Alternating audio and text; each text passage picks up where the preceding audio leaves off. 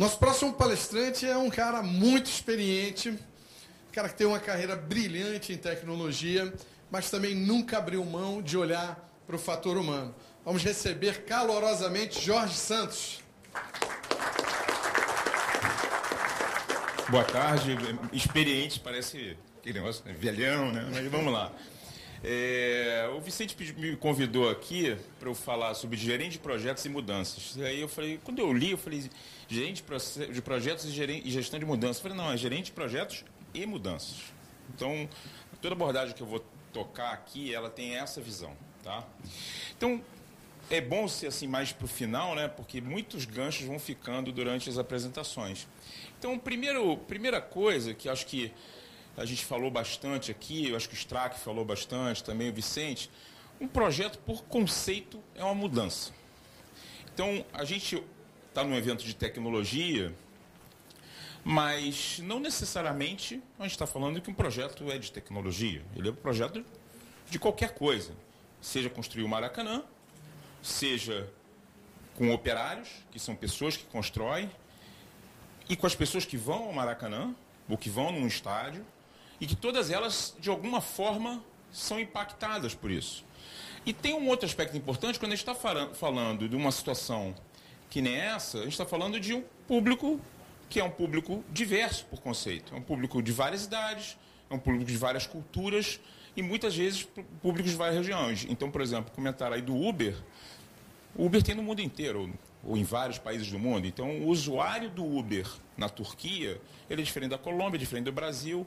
Então, quando você está falando de um projeto desse tipo, gerenciar o que essa mudança representa é uma coisa que tem que ser levada em conta essas coisas todas. Quando a gente está falando de pessoas que utilizam, a gente pode estar falando das pessoas que diretamente vão utilizar ou as pessoas por consequência. Então, muitos projetos de tecnologia são projetos que são feitos para dentro da empresa, para que afetam as pessoas de dentro da empresa que operam aquilo, que no final das contas estão atendendo os clientes dela. Então, às vezes a análise que a gente faz de mudança, se ela for um pouco mais restrita, ela vai se focar ou na equipe do projeto, ou nem quem, é, quem são os usuários.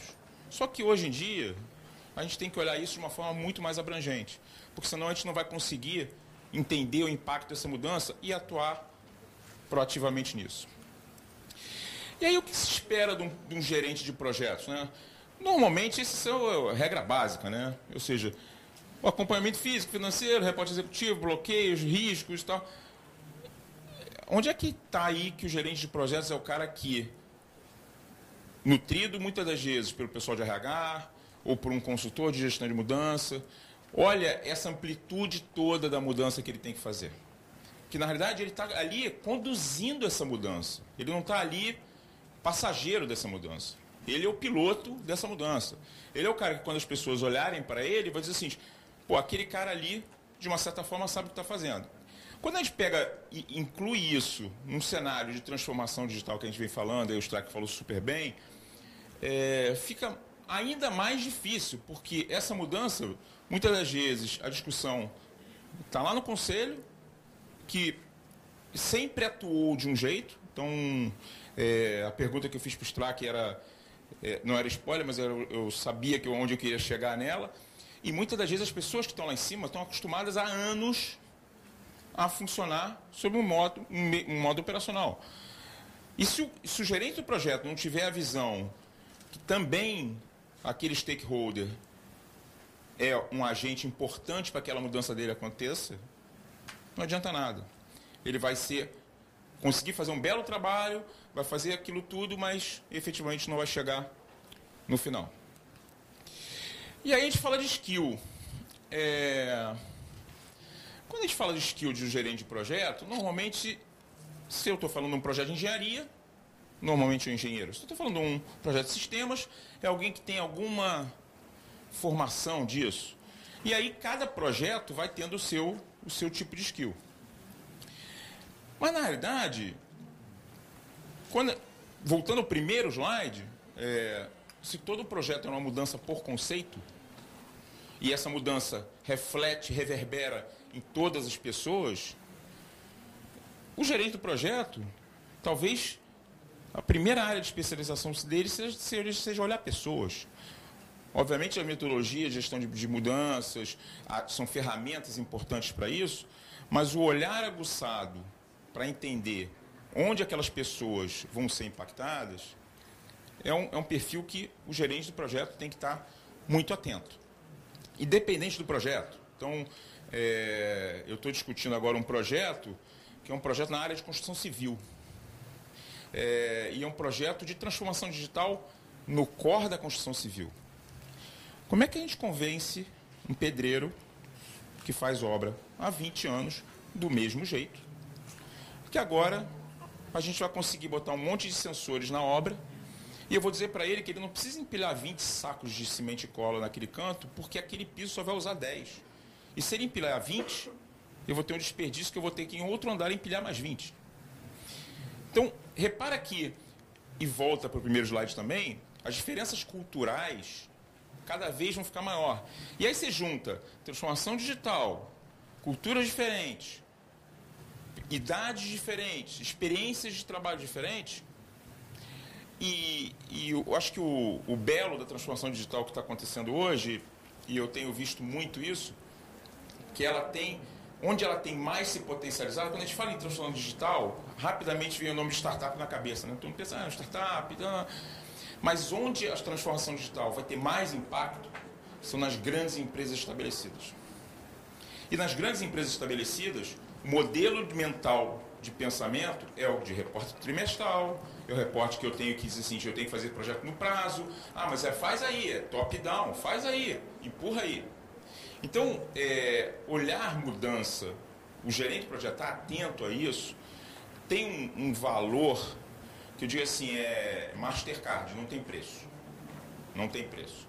E não que ele vá conseguir olhar tudo. Obviamente, se ele tiver mais olhos com essa mesma visão, então eu concordo com a colega que falou de consultor, é uma pessoa que está com o olhar de fora. Às vezes, quando você está, se é um projeto que tem reverbera ao público geral, você tem que ter visões de gente que está fora. Porque é muito egocêntrico pensar que eu, dentro da empresa, vou conseguir entender tudo o que vai acontecer do lado de fora. E eu não vou. Não vou. Então, é, esse aspecto da discussão do impacto e como é que eu, eu, eu faço a gestão adequada dessa mudança tem que ser tratado de uma forma muito mais inclusiva, liderada pelo gerente do projeto. Um gerente de projeto e, e gerente gerenciei projetos de vários tamanhos, quanto maior ele vai ficando, mais complexo é fazer isso. Mais complexo é você ter que ter um comitê que olha e diz assim, caramba, as mudanças todas desse projeto a gente está olhando, eu vou ter algum problema de resultado trimestral, que eu tenho que negociar isso com o conselho, que eu tenho que preparar, porque se é uma empresa de capital aberto, a ação da bolsa pode cair.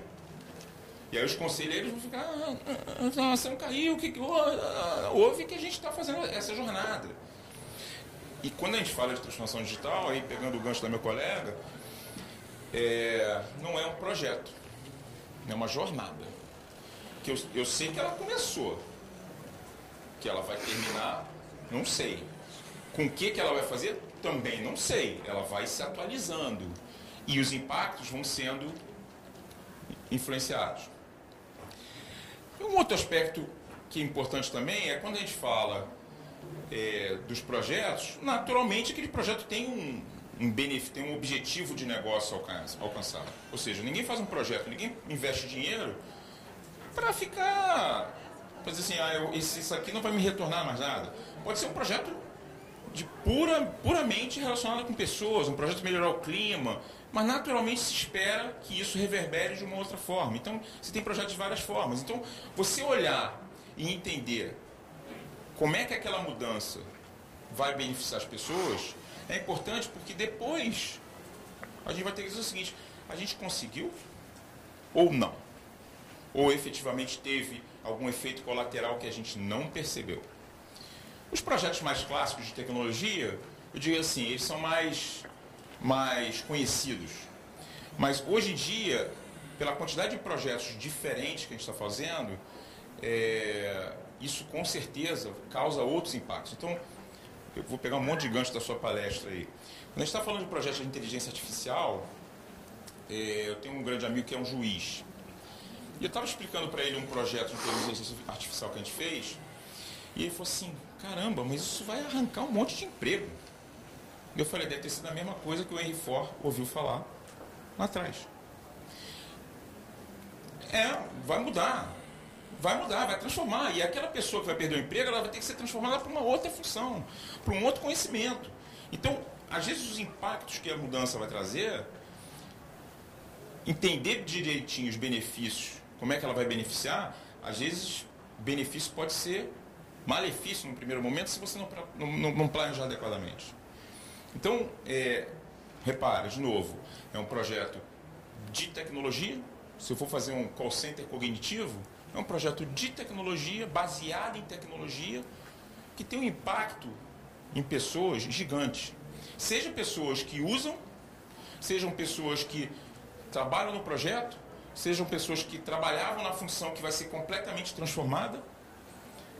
E todo mundo aqui é, é, é usuário, é CPF, né? Então todo mundo já ligou, já, já ligou para um call center. É talvez uma das experiências mais hediondas que tem no planeta. É, isso, isso tem que transformar, não tem mais espaços para você ter isso.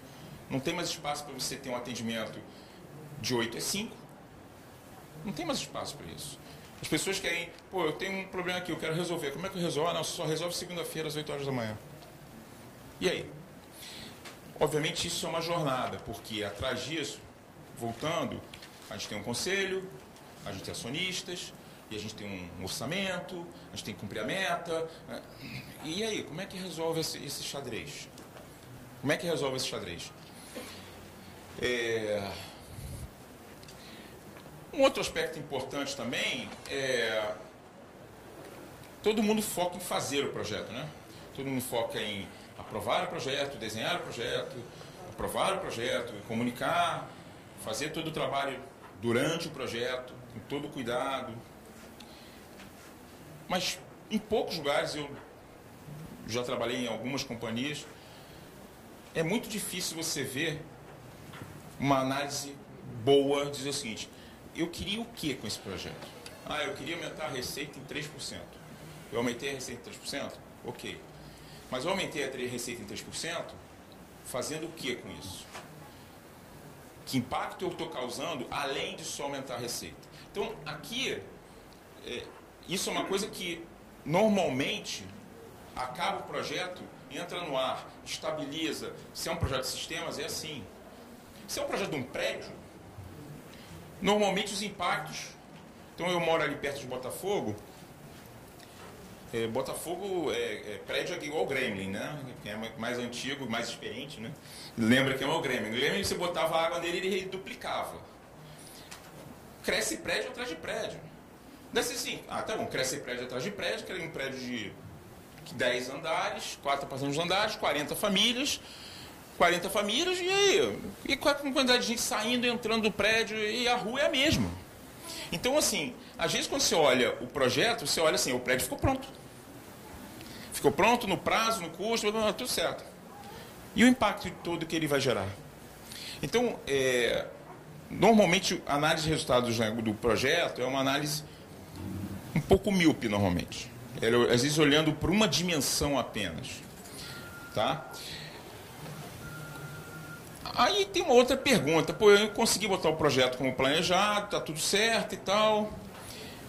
Eu poderia ter conseguido mais? Eu poderia ter potencializado o que esse projeto é, entregou? Porque se, se eu consigo fazer aquilo que eu estava combinado, Talvez se eu olhar por outra, uma outra ótica, eu vou dizer assim, se eu olhar pelo aspecto humano, se eu olhar pelo aspecto de convívio, eu posso pegar um projeto hoje em dia e, e quando a gente está falando de transformação, transformação, digital, a gente está falando de, de Scrum e tal, nas organizações maiores, a gente está falando em Safe, em outras metodologias, que a organização inteira vira um, um Agile, é, como é que eu consigo maximizar aquilo?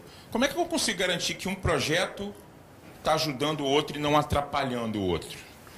Para que eu possa maximizar. Porque se os dois projetos forem bens e se ajudarem, é aquele negócio que um mais um faz mais que dois. Então, aqui acho que tem um aspecto importante da gente olhar assim, ah, o projeto vai entregar isto. Eu tenho como entregar mais com esse projeto? Nem que seja em outra dimensão. Nem que seja em outra dimensão. Nem que seja uma dimensão em que eu vou acabar aquele projeto e eu vou ter uma equipe se conhece mais e que vai trabalhar melhor no próximo.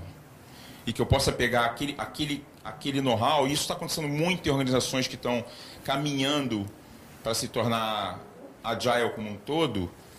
É, eu faço um projeto, eu faço vários projetos, e daqui a pouco eu estou seguindo isso e garantindo que isso está tá permeando toda a organização. É...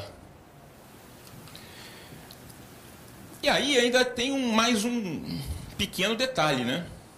Um pequeno detalhe que eu tenho os projetos e eu tenho as, as coisas que acontecem fora do projeto. É, eu estava preparando esse slide aí e é, é a questão da experiência, eu me toquei que praticamente esses três aí eu já vivi. É... E o do meio especificamente, é... a gente tinha data para entrar no ar e é um, é um, projeto que acho que eu já posso fazer, que já é velho, então eu já posso falar à vontade. É... Todo mundo, a grande maioria aqui deve ser do Rio e deve se lembrar da TL. Eu trabalhei, eu era o líder do projeto de criar a Claro, operadora nacional Claro. Quantos aqui ficaram meses sem receber conta? Parabéns, vocês foram gratificados com presente do seu Carlos Slim. É... No meio do projeto, a América Móvel, que era a companhia, decidiu comprar a BCP de São Paulo, que era uma outra operadora de São Paulo. E falou o seguinte: olha, tudo bem, tem um cronograma aqui de entrada em outubro do projeto, mas agora você tem que botar a BCP inteira para dentro do escopo do projeto. Já era agosto. Eu falei assim: não dá, não dá para fazer. A gente não vai fazer nenhuma coisa e nem a outra. Não, tem que fazer. Hierarquia, né? Tem que fazer, cumpra esse aí. Ok, vamos tentando. Aí, para facilitar um pouquinho mais, a minha equipe era do Rio e de Porto Alegre teve uma grande ideia de levar a equipe inteira para morar em São Paulo. Por fantásticos 5% de aumento. Para um gaúcho, eu sou gaúcho, quase cariúcho, né? E carioca, morar em São Paulo por 5% de aumento? E assim foi. E aí vocês foram presenteados com, cinco meses, com seis meses de conta sem receber. Mas você vê o seguinte, esse é o exemplo clássico do, da onda perfeita. Da onda perfeita. Não, ele não aconteceu por um motivo, aconteceu por uma sequência de motivos, sequência de decisões executivas do mais alto nível da empresa que não quer ouvir. E aí, vai meu último slide. Quem tem que ouvir e decidir está aberto para avaliar impacto de mudanças? O top manager, o conselho de administração? Eu diria para você o seguinte: no alto da minha malcriação que eu, que eu vivo hoje, é assim: eles morrem de medo. A grande maioria morre de medo. Eu tenho conversado com muitos executivos de C-Level, falando de transformação digital, e aí você começa a olhar o olho do cara, vai ter uma hora que você perde o cara. O olho do cara sai, a pupila dele fica assim, né? Vem aqui, amigo, vem aqui. Porque eles têm medo, eles nunca fizeram. E eles estão vendo o seguinte, cara, se eu errar a mão, o resultado vai para o brejo. E aí meu emprego também, meu bônus, meu salário.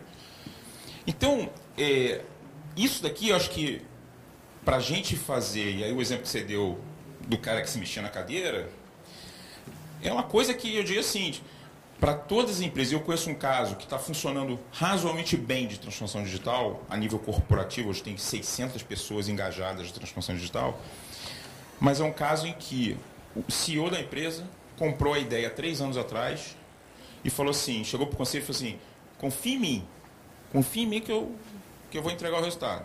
Isso é uma jornada. E está conseguindo fazer numa velocidade que eles já são líder de mercado e vão abrir uma distância por segundo, assim, assim, anos luz na frente. Anos luz na frente.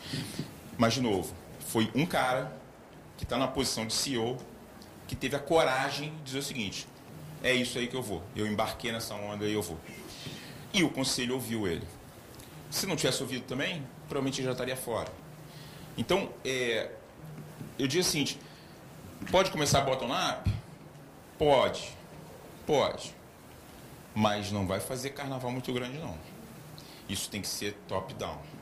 E top-down, a galera que está top-down, muitas das vezes tem medo, que estão pilotando os aviões muito grandes. Estão pilotando os aviões que trimestralmente tem que chegar para o conselho, reportar para o mercado ações, tem que fazer coisas que. que assim, eu, eu não sei se eu estaria na posição deles confortável também. Mas aí é o seguinte, é a questão do risco. Teve uma colega que falou assim, ah, qual o risco que eu vou fazer? É, o risco é ter que meter a cara e fazer. Era isso. Meus contatos estão aí. Eu esqueci de botar o LinkedIn, mas esse e-mail e telefone, fácil de achar.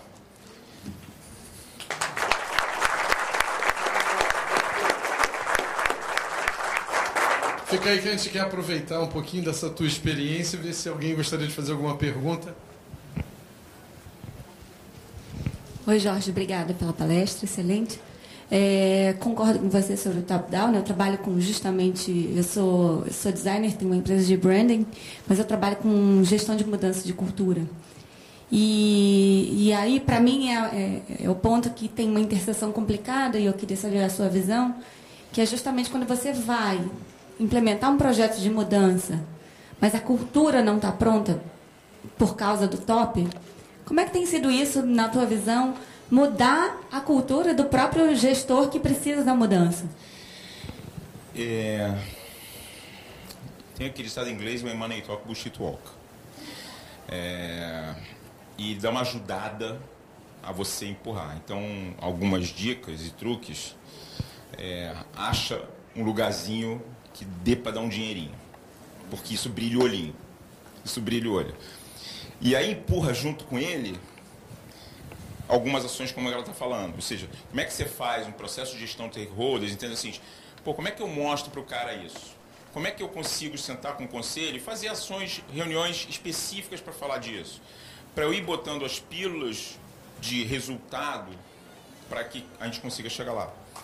Não consigo ver é, isso, ainda mais em empresas de capital aberto, que tem fundo de investimento por trás, fundo de investimento que quer ganhar dinheiro. Se você não põe uma cerejinha que brilha o olhinho de, do dinheiro, já que se você põe a cerejinha do dinheiro, meio que assim, ah, o dinheirinho está aqui, mas isso aqui eu vou fazer também, isso aqui eu vou fazendo também, eu vou fazendo também, quando vier, já foi. E já foi, entendeu? Então assim, é, hoje eu vejo muito claramente isso, principalmente para o top management. Principalmente para o top management. Eles não vão fazer só por amor. Não vão fazer. Boa tarde. É, obrigado é, pela palestra. Meu nome é Miguel. Eu queria, primeiro, é uma dúvida que eu tenho em relação ao seguinte, é, exemplos mais é, concretos, tangíveis em relação à gestão da mudança, ou seja, quando que ela é pedida, o que, que ela, é, o que ela ajuda, né? Por exemplo, é desenvolvimento de produto, fusões, é quando uma empresa faz uma fusão e aquisição, quer dizer, quais são os principais? Todas. Mas todas o quê? Todas. Toda, toda... Merge acquisition, produto.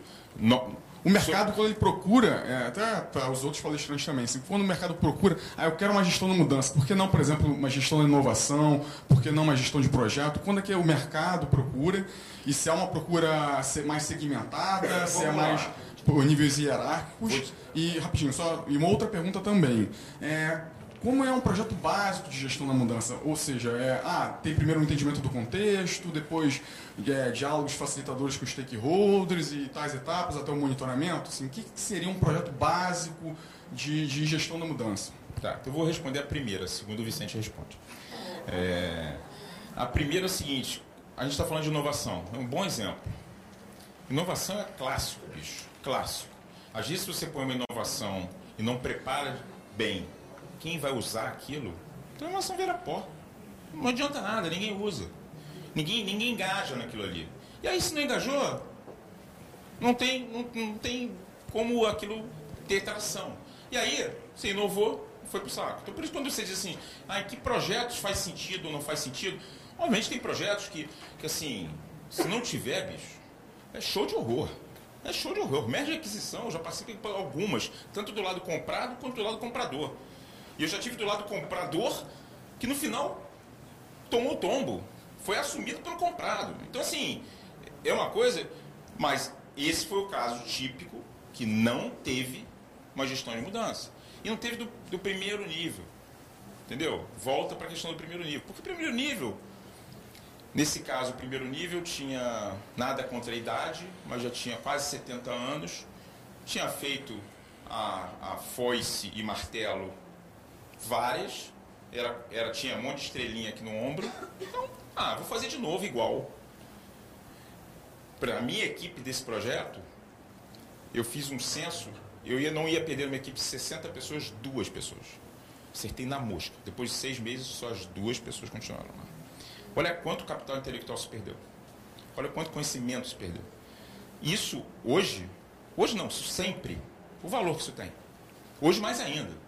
Então, assim, esse é o negócio que você olhar os outros impactos da mudança. Eu faço o impacto da mudança e perdo, perco conhecimento. E aí? Aí perco conhecimento, aí o cara que está lá em cima começa a ficar desesperado, aí é afastado por burnout, porque, pô, não vai conseguir entregar aquela porcaria, não vai entregar o resultado, vai... Assim, show de horror, entendeu? Show de horror. Então, assim, eu vejo dessa forma. A segunda resposta, Vicente. Obrigado. Fica aqui. É... Um pouco contigo. É... Só complementando o que ele disse, eu acho muito importante, já me fizeram essa pergunta muitas vezes. E eu sempre respondo com uma outra pergunta. Você está falando de um projeto que tem pessoa envolvido? Porque se for um projeto sem pessoas, tudo bem, você não precisa de gestão de mudança. Só que não existem projetos sem pessoas. E se existem pessoas, existirão quatro componentes que vão demandar gestão de mudanças: ego, status, poder e as agendas pessoais. Infelizmente, nenhum livro, exceto o HCMBOK, fazer uma, uma propagandazinha aqui, fala sobre a questão e a importância das agendas pessoais dentro das organizações. E muitas das decisões são tomadas em função das suas agendas pessoais, inclusive de coisas que foram mencionadas aqui. O bônus do meu chefe. Eu já ouvi diversas vezes, trabalhando como consultor, o seguinte, olha, mas não faz mais sentido você fazer isso aqui, seria melhor não fazer e tal. Mas não, mas isso tem que fazer porque está na meta. Vai envolver o bônus. Mas não faz sentido, né? Nós estamos é, fazendo uma gestão por meta. Mas, é, mas como é que eu não vou ganhar minha meta? O chefe, meu chefe não vai ganhar a meta. O chefe do meu chefe não vai atingir a meta e não vai ganhar a participação nos lucros que ele tem direito. Então, se tem gente envolvida, vai precisar de gestão de mudanças.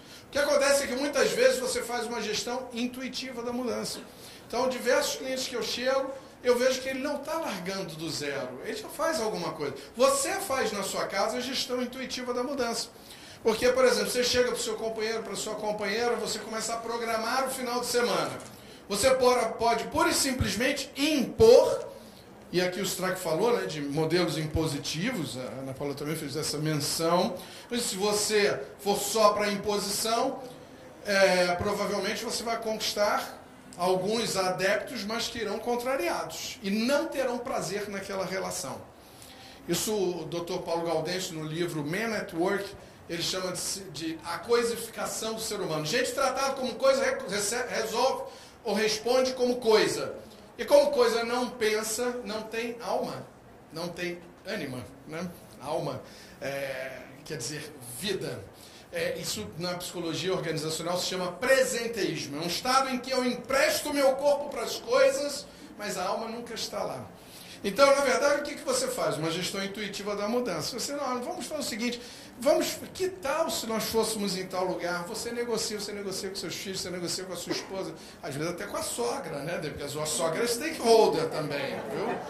Então, é uma das principais, tem influência direta nas suas decisões. Em relação à gestão de mudanças, não há dúvida que aí você também tem cenários diferentes, você pode ter uma equipe própria de gestão de mudanças. A nossa abordagem sempre é começar com treinamento para começar a disseminar a cultura de gestão de mudanças. Porque gestão de mudanças é cultura. E inserir a gestão de mudanças numa organização é uma mudança. E que precisa de gestão de mudanças também. É, mas a gente começa com um treinamento, a gente passa por um processo de entendimento da situação, quem são esses stakeholders, é, que propósito melhor tocaria nessa mudança, quer dizer, por que iremos mudar. Enfim, existe todo um contexto de planejamento estratégico da gestão de mudanças para aquela mudança. E a partir daí, a execução da mudança vai ter todos os seus desdobramentos operacionais. Numa organização que tem altíssimo nível de maturidade, ao discutir o plano estratégico da empresa, não é do projeto, já se começa a pensar nos reflexos humanos que nós teremos daquelas mudanças que estão sendo propostas.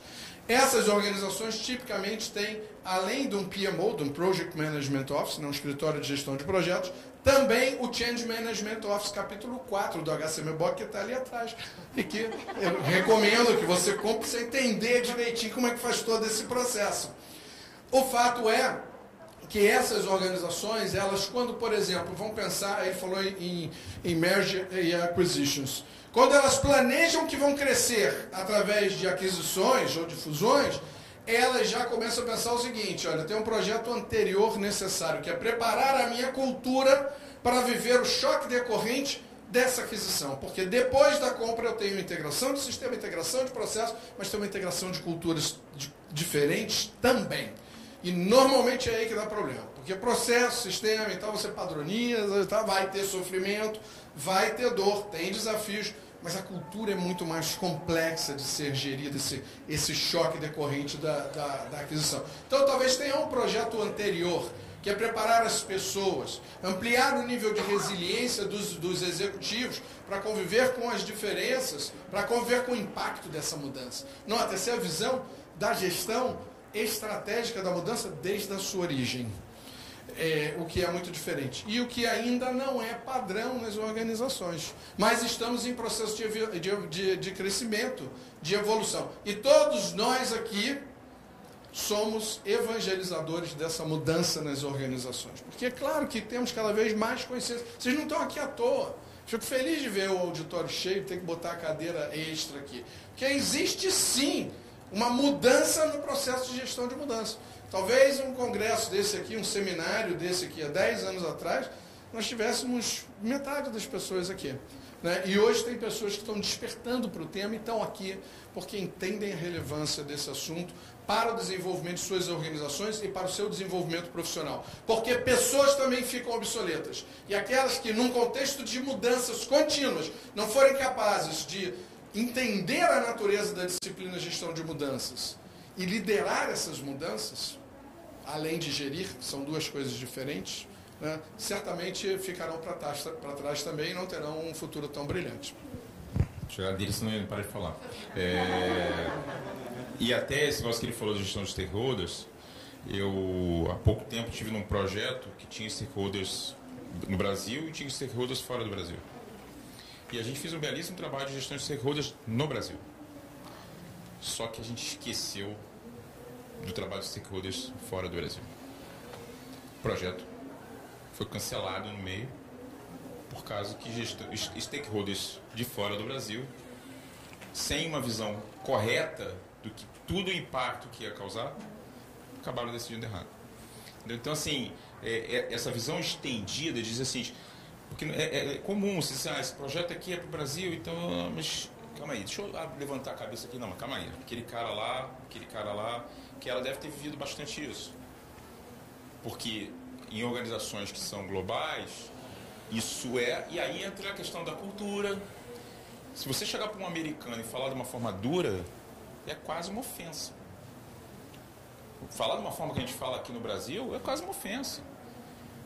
Então, assim, aí entram outros aspectos importantes. Então, eu e o Vicente trabalhamos num projeto que acho que foi muito bem conduzido no Merge Acquisition, que era uma empresa brasileira, comprou uma empresa canadense. E, entre outras coisas, assim, quais são os hábitos no Canadá. Coisas que você faz e que você não faz. Se você faz um projeto desse com a China, tem coisa que o chinês faz que a gente acha muito estranho. E é, e é isso aí. Entendeu? Então, assim, até esse nível de, de magnitude leva. Uma última pergunta. Tá, na verdade não é exatamente uma pergunta, é uma provocação, porque você falou duas coisas que acenderam uma coisinha aqui para mim. Eu trabalho com sustentabilidade um, e eu preciso trabalhar com gestão de mudança o tempo inteiro, principalmente empresas que estão saindo da área ambiental para a área de sustentabilidade. E todo mundo fala, assim, é, é um padrão falar que tem que ser top-down, top-down, top-down. E aí eu já vi falhar mais do que dar certo. E aí você falou que o bottom-up, né, que surgia a mudança do, do, de, de baixo, chega um momento também que ela para, que ela perde força. E aí eu fui. Aí quando eu comecei a flertar com a inovação, eu fui buscar dentro da inovação uma fonte que tem dado muito certo, que é o middle up bottom que é você partir da mudança é, dentro da gerência média, que ela tem, ela tem uma interface com, com quem tem uma, uma tomada de decisão executiva e de quem faz operação. E eu tenho tido muito mais sucesso fazendo a mudança com essa abordagem do que fazer o top-down. É uma boa estratégia, uma boa estratégia. E, e a gente está falando bastante de pessoas, né? Mas cada vez mais a parte de sustentabilidade. Então eu também estou envolvido num outro projeto que é muito interessante sobre reciclagem de plástico. Que acho que você já deve ter lido, todo mundo deve ter visto. Enfim, plástico vai ser o nosso, nosso problema, já é o nosso problema no mundo. É, a gente vai comer peixe com plástico fácil daqui a pouquinho. Já deve comer um. Então. É, e e é, é muito claro, mas por outro lado tem o desafio seguinte: a matéria-prima que não é reciclada, que é nova, é mais barata que reciclada. Aí o cara que olha o resultado diz assim: ah, não, calma aí. Então. é, exatamente. Então, assim, é, sustentabilidade é um outro aspecto. Mas essa estratégia de, de gestão de mudança, de gestão de stakeholders interessante. É, eu queria falar um pouquinho. é, Como é o nome do. desse- o teu nome? É. Miguel e a. Cíntia, né? Juntar um pouquinho o que os dois falaram, assim.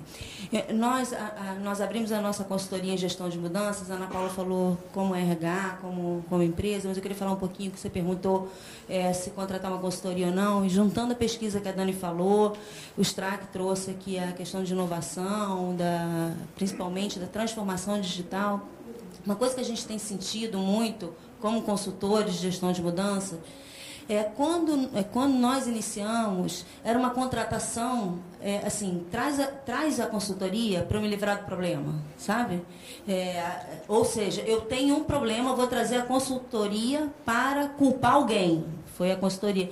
Hoje não. Hoje a gente percebe que é uma consultoria que quando, quando, quando você traz um olhar de fora, é, é um olhar de estrangeiro mesmo. Percebe que eu não estou percebendo e é uma parceria. Então, estou entendendo que quando as pessoas entendem o que é gestão de mudanças, e tem empresas incríveis que fazem isso, é, já é muito mais uma, uma, uma busca por uma parceria é, de um olhar de estrangeiro do que próprio, que não, não cobre nunca a função da empresa, que não cobre nunca o, o, o que é o produto, o que é o negócio, o que é a inovação.